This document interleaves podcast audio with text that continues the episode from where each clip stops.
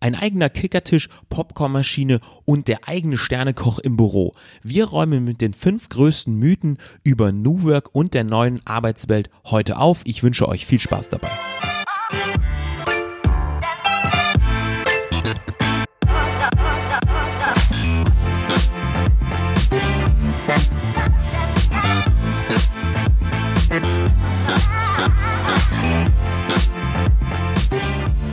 Freue mich sehr, dass ihr diese Woche wieder eingeschaltet habt und ich hoffe, euch geht es gut bei diesem schmuddeligen Wetter, was wir hier in Deutschland auf jeden Fall haben mit Regen und kalt und ja, Joggen macht auf jeden Fall nicht so viel Spaß. Ich bin gestern ähm, ja über 20 Kilometer gelaufen und dann hat es ähm, danach sehr stark angefangen zu regnen. Das war nicht schön, aber ich habe es durchgezogen und fühlte mich danach wirklich super gut. Ähm, ich hoffe, dass ihr nicht krank zu Hause rumliegt und ähm, euch es natürlich gut geht. Auf diesem Podcast unterstütze ich euch auf dem Weg zum Hashtag Meaningful Life mit Themen wie Selbstmanagement, Business, New Work und einer Prise Minimalismus für ein bedeutungsvolleres Leben. Und wir wollen gemeinsam die Arbeitswelt von morgen besser verstehen. Und das ist auch eine wunderbare Überleitung zu unserem heutigen Thema. Wir wollen uns mit den Mythen von New Work auseinandersetzen. Und wenn ich mit Leuten über New Work ähm, spreche, gibt es sehr viele, die haben das noch gar nicht gehört, wie man die neue Arbeitswelt in der Zukunft ähm, strukturieren kann. Und es gibt natürlich viele, die haben das schon gehört, aber haben komplett falsche Ansichten und ähm, wissen gar nicht genau, was New Work eigentlich bedeutet. Und das möchte ich euch heute ganz klar mit auf den Weg geben. Wenn euch das Thema New Work ähm, interessiert und ihr noch mehr intensiv was über New Work erfahren wollt und wie sich die Arbeitswelt in der Zukunft verändert oder auch wenn ihr noch gar nicht genau wisst, was das eigentlich alles bedeutet und wie die Zukunft aussehen kann, dann empfehle ich euch meine Episode Nummer 8 mit dem Titel New Work, wie sich die Arbeitswelt in der Zukunft verändern wird und alles, was du über Arbeit 4.0 wissen musst. Diese Episode verlinke ich aber auch nochmal in den Show Notes. da findet ihr das nämlich ganz einfach und könnt sie direkt anhören. Außerdem findet ihr in den Show Notes zahlreiche Informationen zu dieser Episode, zu anderen Episoden über meine Arbeit, Bücher, die mich inspiriert haben. Also es lohnt sich auf jeden Fall vorbeizuschauen und es lohnt sich umso mehr, diese Episode Nummer 8 mit New Work nochmal anzuhören. Dann wisst ihr auch genau, was das bedeutet.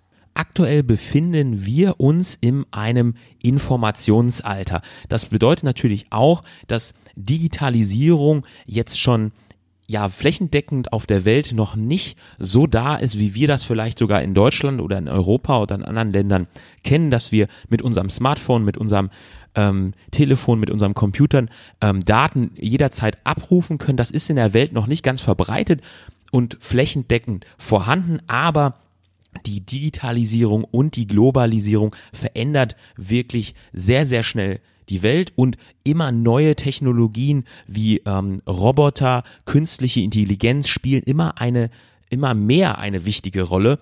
Und ja, kurz gesagt, die Arbeitswelt steht vor einem enormen Wandel, wie das Ganze funktionieren soll. Denn wenn jetzt Roboter immer mehr die ähm, Arbeit von Menschen übernehmen, dann fallen natürlich da Arbeitsplätze weg. Und die große Frage ist, wie man das schaffen kann, dass man ähm, diese Leute natürlich immer noch beschäftigen kann und wie man diesen Wechsel ähm, ja sinnvoll vollzieht. Als ähm, Unternehmer und Eventmanager schaue ich mir gerne auch mal ähm, Jobbeschreibungen an, ähm, durchforste die Jobportale und gucke, okay, was gibt es vielleicht für neue Talente, wie entwickelt sich so der Arbeitsmarkt, was wird so gefordert, wie sehen die Jobbeschreibungen aus? Und da gibt es wirklich ganz interessante ähm, Angebote und da möchte ich eine kurze Geschichte erzählen. Ich habe da mal ein Angebot von einer Hamburger Firma gesehen, die hat wirklich damit geworben, dass sie die beste Aussicht Hamburgs hat.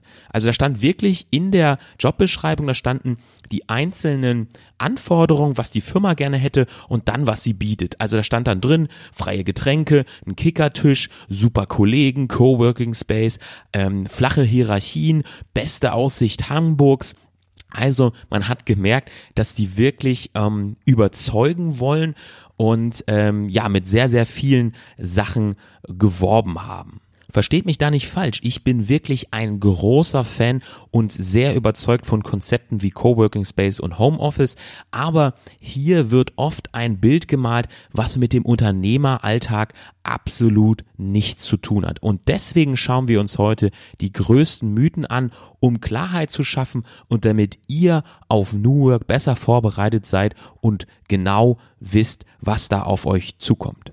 Steigen wir gleich mal ein in die erste große Mythe von New Work. Äußerlichkeiten verändern Unternehmenskulturen. Ein Kickertisch, eine Popcornmaschine, Smoothie Bar, Relaxraum, ein eigenes Gym oder der eigene Sternekoch. All diese Sachen scheinen für die neue Arbeitswelt zu stehen. Mit all diesen Dingen ist die Hoffnung natürlich verbunden, einen nachhaltigen Impact bei den Mitarbeitern und Kunden zu hinterlassen. Auch wenn all diese Dinge im Einzelnen eine gewisse Wirkung haben, trägt sie nicht zu einer positiven Entwicklung der Unternehmenskultur bei. Sie sind leider nur ein kleiner Teil vom ganzen Kuchen. Denn um die Kultur im Unternehmen maßgeblich zu verändern, gehört einfach deutlich mehr dazu. Punkt Nummer zwei. Freiraum beflügelt Mitarbeiter. Viele Arbeitsmethoden beruhen darauf, dass Mitarbeiter eigene Projekte und Aufgaben übernehmen und das sogar freiwillig.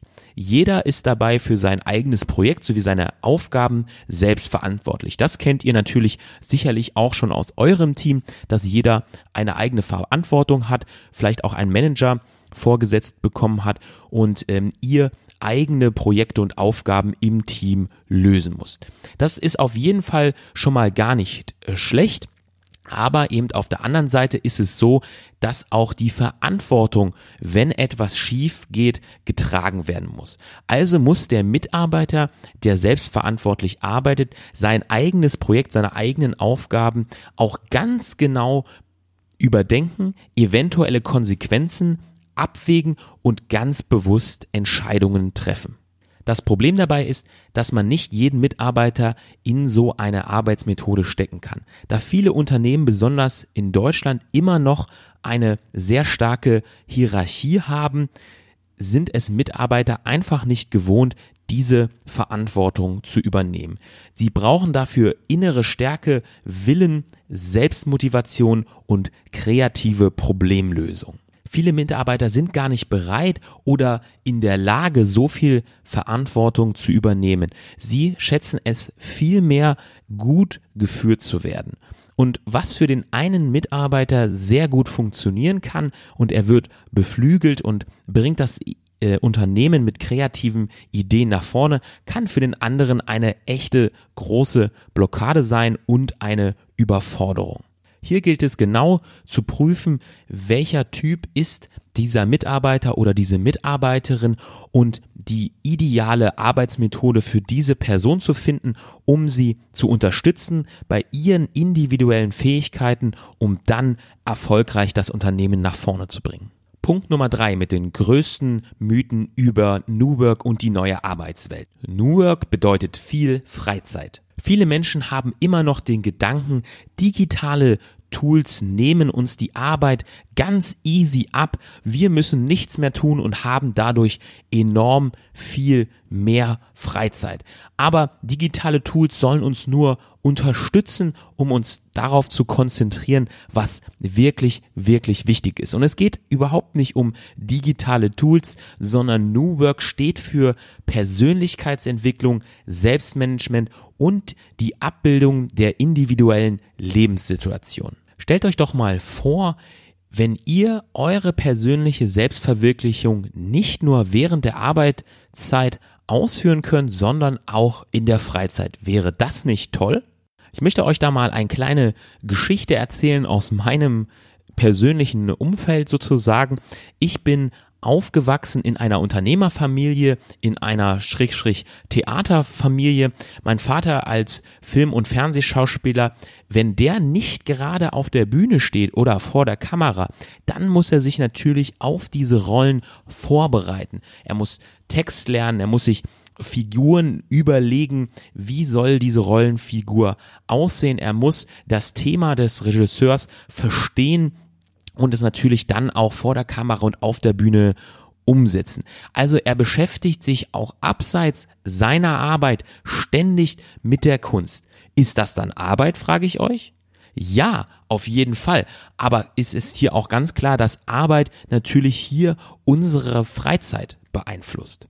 Und noch ein weiteres Beispiel aus meinen persönlichen Unternehmererfahrungen. Wenn ich zurückdenke an mein erstes Unternehmen, eine Event-Konzertagentur oder auch in den ähm, letzten fünf bis acht Jahren, die ich reflektiert habe und mich dort äh, besser äh, positioniert habe als Projektleiter, als Eventmanager und Unternehmensberater, dann waren 70 bis 80 Stunden in der Woche absolute Normalität. 70 bis 80 Stunden in der Woche arbeiten, ganz easy, keine Frage, sehr oft gemacht, teilweise monatelang durch, weil ein Event, weil ein Projekt fertig werden musste.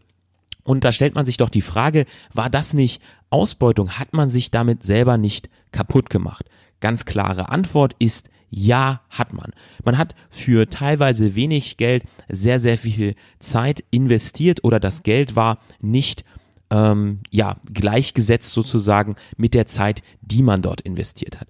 Aber mir persönlich ging es vielmehr um meine persönliche Entwicklung und meine Freiheit, mein eigenes Ding zu machen, auch wenn es kein New Work im klassischen Sinne war was New Work, Selbstausbeutung oder persönliche Entwicklung ganz genau bedeutet, ist keine einfache Frage. Es ist enorm schwer, diese Antwort zu finden. Ihr müsst euch selbst die Frage stellen, wie definiert ihr Arbeit? Wie wollt ihr euch persönlich entwickeln? Welche Ziele habt ihr und wie definiert ihr Work-Life-Balance? Mythe Nummer 4, AI und künstliche Intelligenz übernehmen meine Arbeit und ich muss nur noch 20% mit Arbeit verbringen.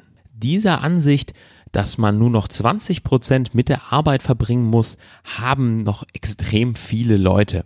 Aber das hat absolut nichts mit New Work zu tun. Es geht vielmehr darum, eine Verbindung zwischen etwas was uns Spaß macht aufzubauen, ähm, dass wir gegebenenfalls auch in der Freizeit verfolgen und dafür bezahlt werden und dass sich überhaupt nicht mit Arbeit anfühlt. Wenn man sich ähm, mit diesem Thema AI, künstliche Intelligenz, Arbeitswelt auseinandersetzt, so wie ich das gerade sehr intensiv tue, gibt es enorm viele Studien, die zeigen, dass die künstliche Intelligenz unsere Arbeitsmarkt komplett verändern wird und das passiert jetzt schon und wir müssen uns jetzt schon Lösungen überlegen, wie wir in den nächsten Jahren arbeiten werden und wie der Arbeitsmarkt aussehen wird. Und wenn wir an diesem Punkt sind, dass wir da schon Lösungen gefunden haben und vielleicht ein bedingungsloses Grundeinkommen haben, dann kann es realistisch sein, dass wir nur noch 20 oder vielleicht sogar 30 Prozent mit unserer Arbeit verbringen. Wir befinden uns gerade aktuell in einer Übergangsphase. Jahrzehntelang war es so, dass Unternehmen ihre Prozesse optimiert haben und immer deutlich produktiver waren und ihre Produktivität natürlich dadurch auch gesteigert haben. Auf der anderen Seite haben sie aber auch gleichzeitig neue Arbeitsplätze geschaffen auf einem höheren Level. Und das ist eben aktuell nicht mehr so, denn die Entwicklung der Maschinen und die selbstständiges ähm, Lernen durch künstliche Intelligenz führen dazu, dass die Prozesse und die Aufgaben, die von Maschinen übernommen werden, exponentiell ansteigen.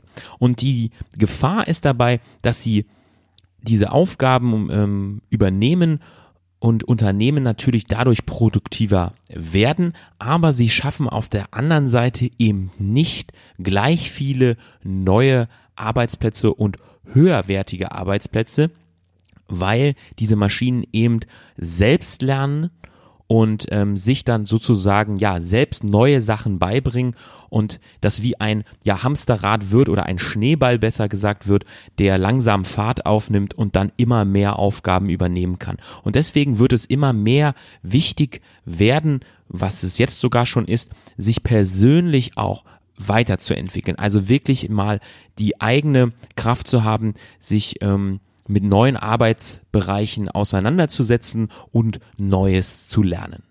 Mythe Nummer 5.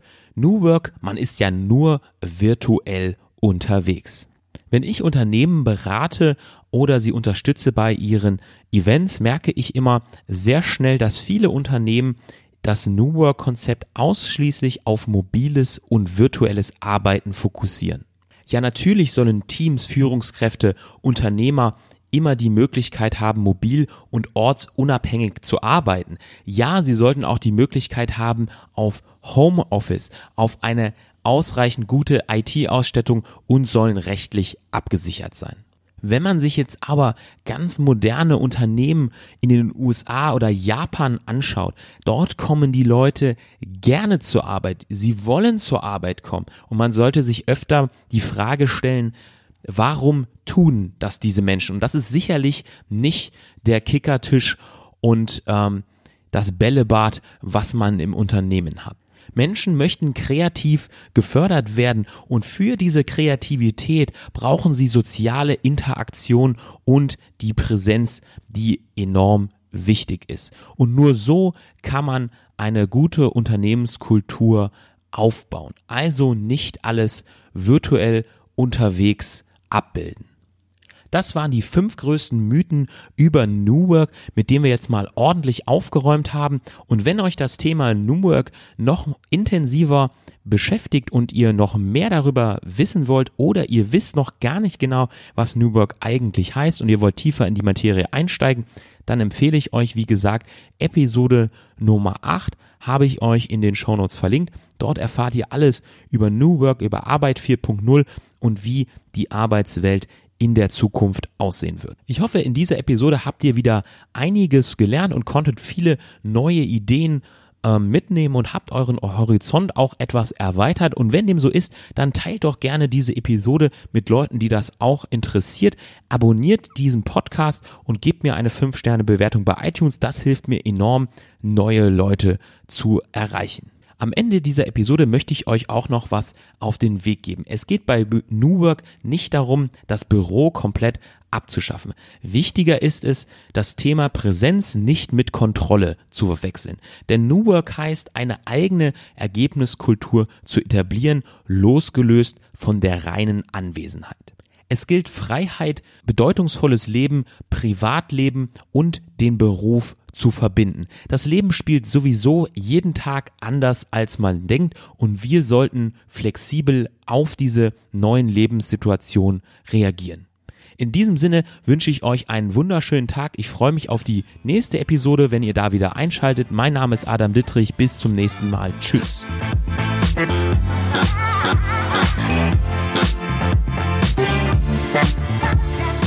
Schön, dass du bis zum Ende dran geblieben bist. Und wenn dir das Ganze gefallen hat, dann gib doch etwas zurück und bewerte diese Episode bei iTunes. Schreib einen kurzen Kommentar und gib der Episode ganze fünf Sterne und abonniere auch diesen Podcast, denn das hilft mir wirklich enorm, neue Leute zu erreichen. Und ich danke dir vielmals dafür.